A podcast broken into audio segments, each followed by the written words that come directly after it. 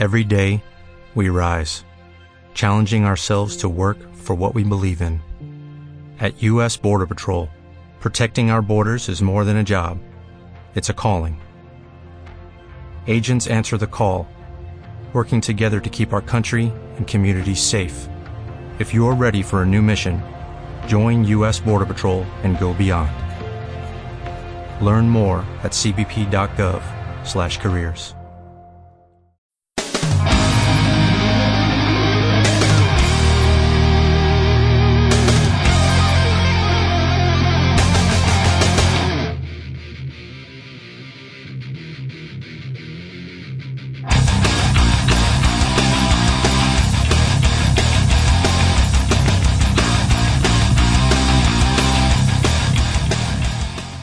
Bienvenidos y bienvenidas a un nuevo programa de Cruce de Caminos, un programa muy especial de hoy, un programa un tanto distinto a lo que hemos hecho hasta ahora.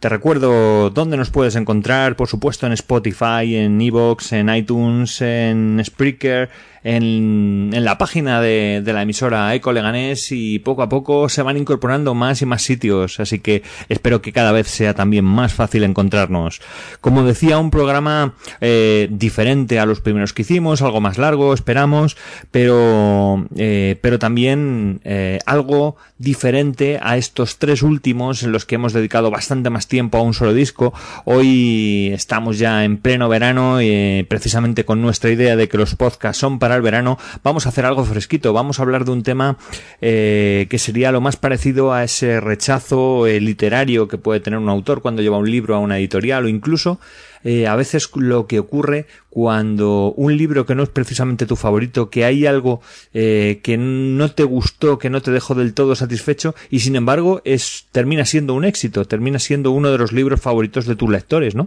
Bueno, pues esto sería lo más parecido al tema que vamos a tratar hoy, pero como siempre en ese cruce de caminos, en ese cruce de mundos, eh, hablando de el rock, eh, concretamente pues de temas que nunca fueron singles, de temas que, que la propia banda incluso eh, pues eh, ha intentado olvidar o ha intentado enterrar en un principio y que sin embargo el tiempo pues ha ido dándole el lugar el que, le correspondía no en ocasiones simplemente que no han sido singles canciones que la compañía consideraba que eran muy largas canciones que creían que no eran comerciales como para pinchar en la radio y sin embargo pues eh, eran de una calidad muy por encima de otras que, que quedaban ahí en, eh, en pinchadas en la radio como decíamos antes que quedaban promocionadas y sin embargo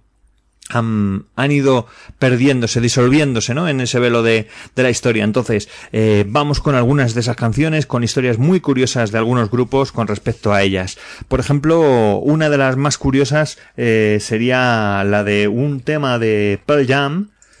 un tema que estaba mm, como cara B eh, en uno de sus singles, si no me equivoco en el Jeremy,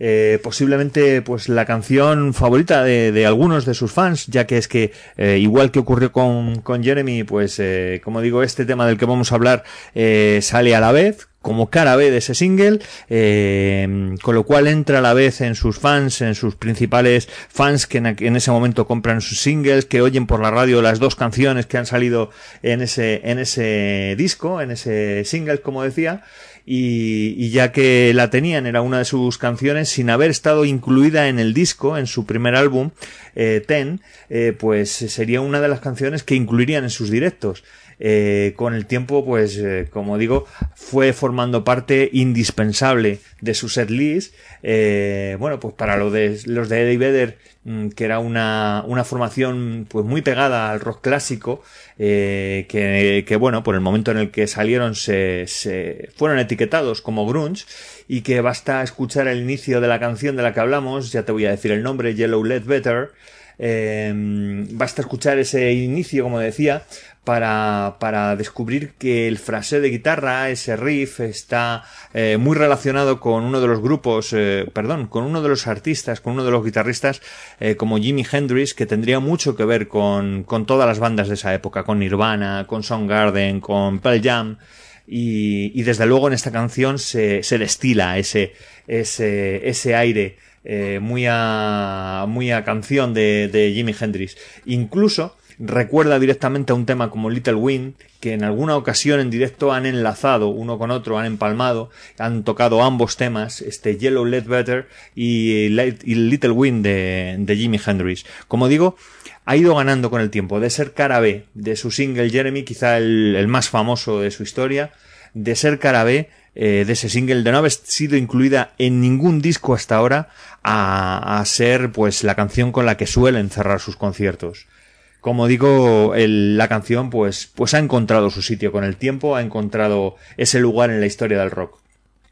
Uno de los ejemplos eh, más curiosos, como digo, de estas canciones que en un principio, mm, por un motivo o por otro, no iban a formar parte de, y que de hecho no formaron parte del disco, que no fue siquiera single y que hoy por hoy es una canción imprescindible en, la discografía de, de los Pearl Jam. Esta canción llamada Yellow Let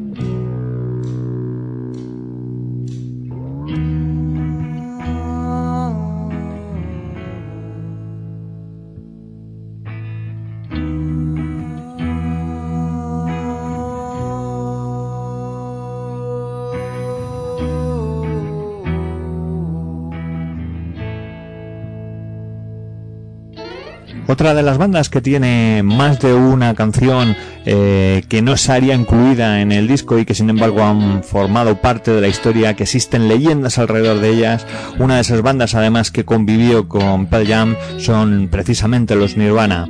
Eh, uno de esos temas, eh, Rings, sería cara B del Smell Like Teen Spirit, de su gran éxito, la canción que inventó el rock en los años 90 y, que tenía junto con, este tema, eh, este Annie Rings eh,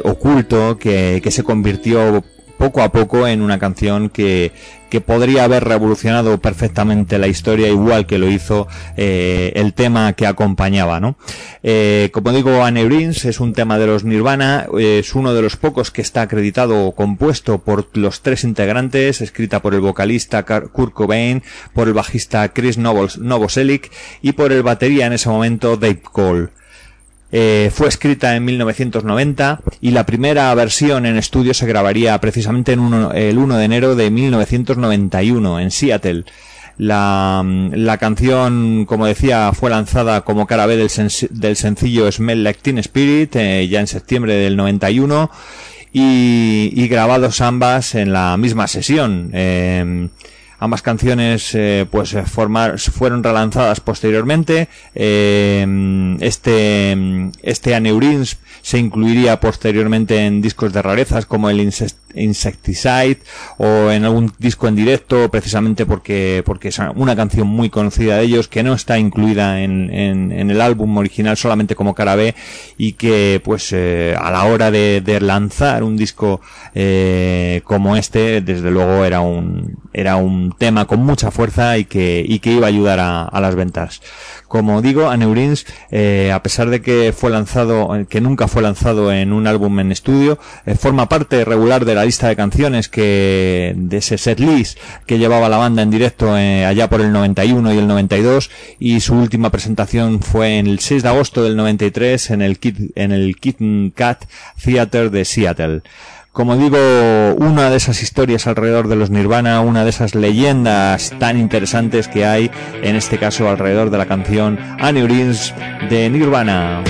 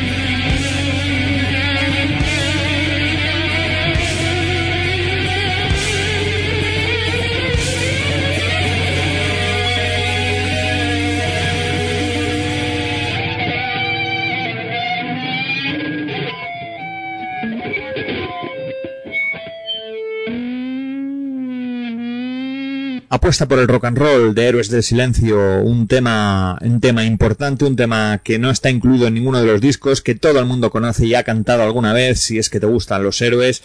pero que sin embargo no pertenece en la composición a los Héroes del Silencio, sino al grupo aragonés Más Birras. Sería en 1987 cuando apareció el single de debut de la banda de rockabilly aragonesa Más Birras, eh, este, este tema sensacional llamado Apuesta por el rock and roll, compuesto por Mauricio Aznar y Gabriel Sopeña a partir de un borrador original de Paco Calero, que sonaría bastante en el programa de radio Diario Pop de la emisora Radio 3 y que fue reconocido eh, como uno de los mejores temas de ese programa durante aquel año 87. Sin embargo, no fue más allá. Eh, Héroes del Silencio que pues que quiso hacer un homenaje al, a la banda a la banda aragonesa y no es el único grupo eh, aragonés que ha decidido hacer alguna versión de ellos. Eh, bueno pues Héroes como decía grabó una versión para formar parte del primer single de su álbum el, el disco de 1993 El espíritu del vino un homenaje que, que, logró popularizar este tema y que volvieron a incluir en su disco posteriormente de rarezas de 1998, un tema muy querido entre sus fans, aunque no se había incluido nunca en ningún disco hasta ese momento, hasta ese año 98, y que nunca fue single ni tuvo apoyo de videoclip, de videoclip alguno, como decía, y sin embargo, como, como todos sabemos, es uno de los temas imprescindibles, eh, uno de los temas eh, más queridos en la carrera de Héroes del Silencio, este apuesta por el rock and roll.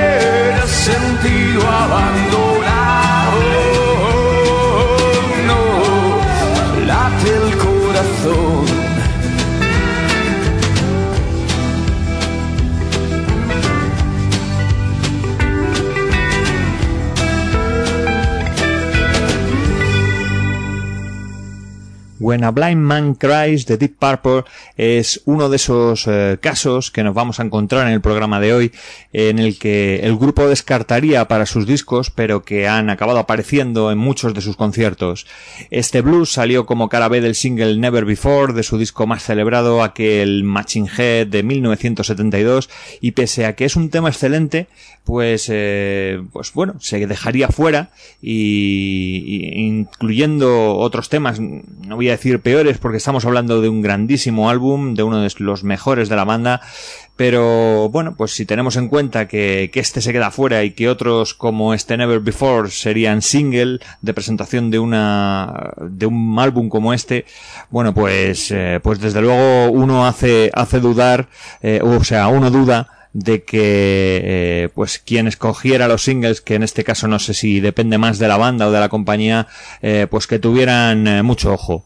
Sabiendo esto pues nos queda claro que Deep Purple mm, o la banda desde luego eh, no supieron eh, elegir bien el, el, los temas que debían en, entrar en un disco. Estamos hablando también que aquellos álbums no no podían ser demasiado extensos al final había que decidir cuál entraba y cuál no y desde luego pues eh, aunque en un principio desde luego este este tema lo dejaron fuera por suerte se fueron redimiendo se redimieron cuando eh, en los años 90 decidieron rescatarla eh, para sus eh, para sus directos y desde entonces pues es bastante frecuente que forme parte del set list de los Deep Purple. Como digo estamos hablando de When a Blind Man Cries eh, un, un, blues fabuloso que, que, hoy por hoy es uno de los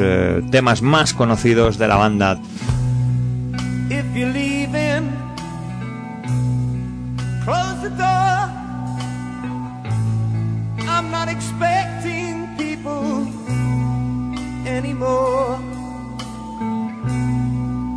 Hear me grieving, lying on the floor. Whether I'm drunk or dead, I really I'm a blind man. I'm a blind man. And my world is pale. When a blind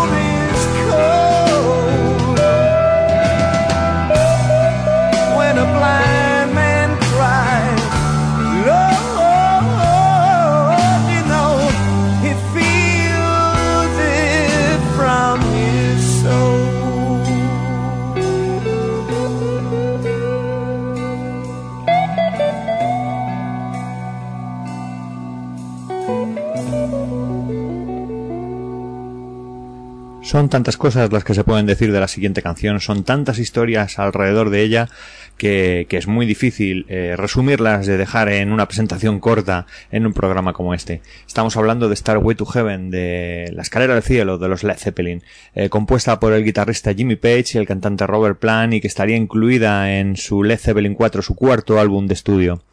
Starway to Heaven se publicaría el 8 de noviembre de 1971 dentro de este álbum y las malas críticas recibidas por su anterior, por su eh, predecesor, eh, Led Zeppelin 3, hicieron que Page no incluyese en la portada de este disco ni el nombre de la banda, ni el logo de Atlantic Records, ni el título del álbum. Eh, ellos mismos dicen que acabaron hartos de las reacciones sobre el tercer álbum de la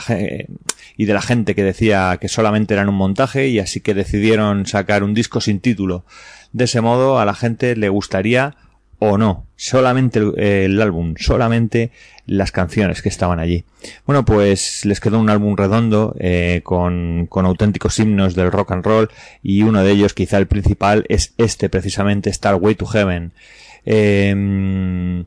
el, disco es recomendable, como decíamos, es una auténtica joya, este Led Zeppelin 4, pero nos vamos a centrar en esta canción. Por un lado, eh, historias que hay alrededor. Se ha dicho en algún momento que, que hay un parecido, de hecho hubo un, una denuncia por plagio por parte de un grupo llamado Taurus, eh, o sea, perdón, de un tema llamado Taurus de la banda Spirit, y, y bueno, pues eh, finalmente este... Eh, es verdad que, que, la gente siempre se preguntó por qué Starway to Heaven sonaba parecido a Taurus, eh, que fue lanzada solo dos años antes, y, estamos hablando, pues eso, de la misma época. Eh, es verdad que, pudieron tener relación entre ellos, sin embargo, eh, incluso fueron teloneros de, de, de, los Spirits en su momento, pero vamos, no hay, no hay desde luego ninguna sentencia que diga que efectivamente era, era un plagio. Y hoy por hoy se ha demostrado, este Starway to Heaven va mucho más allá de una canción llamada Taurus y de una banda llamada Spirit, mm, de la cual hoy por hoy no se acuerda nadie. La letra de Starway to Heaven, no habíamos comentado, por cierto, en el tema de Nirvana, esa, ese, ese aneurism, eh, que sería la cara B del, eh, del gran single Smell Like Teen Spirit. Bueno, pues eh, ese tema que habla de una mujer, hay quien dice que es una mujer en concreto, que le gustaba a Kurt Cobain, y en otros casos se habla de que esa mujer que le pone enfermo, según la letra, es la heroína. Bueno, pues en el caso mm, de, de, la, de la letra Starway to Heaven, también hay varias versiones. Eh, Starway to Heaven fue escrita por Robert Plant, lo que es la letra, inspirándose en un libro de Louis Spence, Magic Art in the Celtic Britons, al contrario de lo que piensan muchos seguidores de las teorías conspirativas que afirmaban que fue compuesta pues en una, en una mansión a la orilla del lago Ness, y Plant pues habló sobre ese proceso de creación de la letra en, en Headley Grange él dijo que estaba sentado con Page en, eh, frente al fuego y que había este, el guitarrista compuesto algunas notas eh, que tocó pues para para para Robert. Tenía lápiz y papel y por alguna razón se sentía de muy mal humor. Eh, estaba eh, de rabia. Hablan algunos algunas em, eh, hablan algunas eh, crónicas que efectivamente esta canción nació de la rabia que tenía Robert Plant. Entonces de repente la mano de, Robert Plant comenzó a escribir palabras, eh, aprovechó esa rabia, esas emociones y solamente se sentó allí, dejó que la mano escribiera y observó las letras. Cuando las oyó, cuando las leyó, eh, pues saltó de su asiento de emoción, ¿no?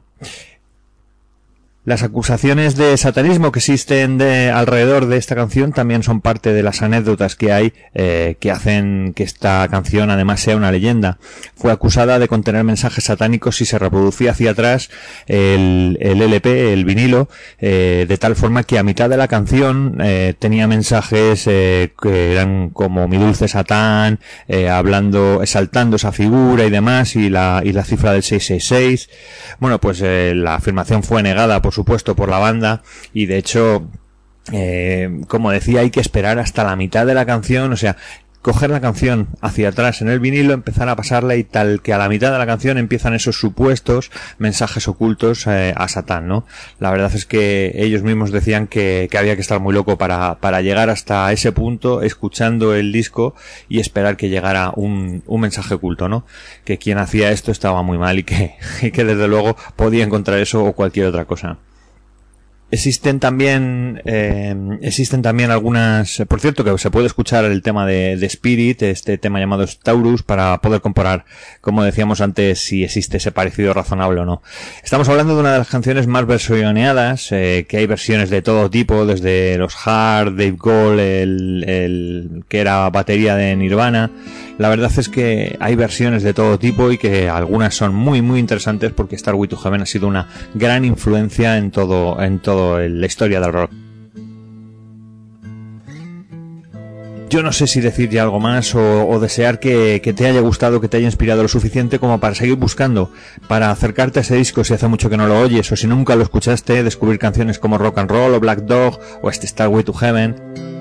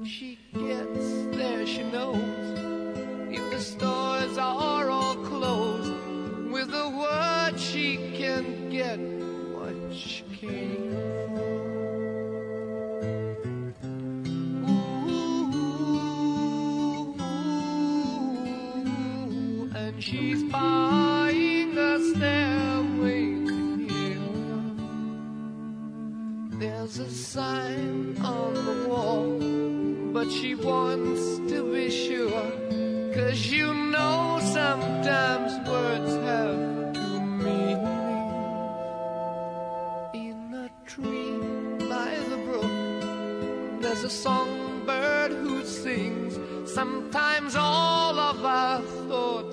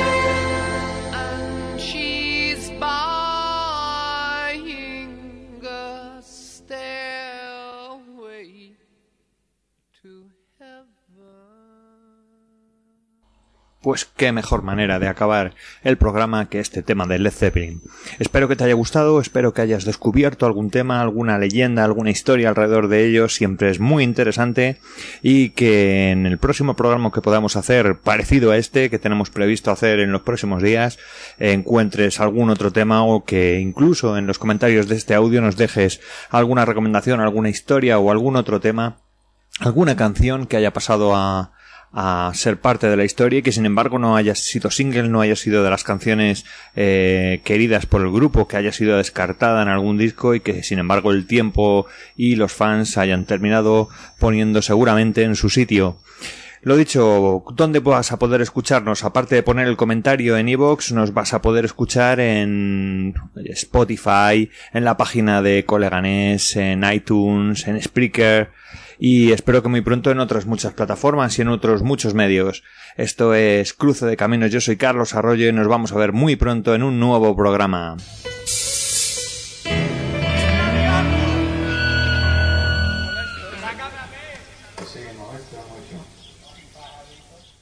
¿No se merece tu familia lo mejor? Entonces, ¿por qué no los mejores huevos? Ahora, Egglands Best están disponibles en deliciosas opciones. Huevos clásicos, de gallina libre de jaula y orgánicos de Egglands, que ofrecen un sabor más delicioso y fresco de granja, que le encantará a tu familia. En comparación con los huevos ordinarios, Egglands Best contiene la mejor nutrición como 6 veces más vitamina D, 10 veces más vitamina E y el doble de omega 3 y B12. Solo Egglands Best. Mejor sabor, mejor nutrición, mejores huevos. Visita egglandsbest.com para más información.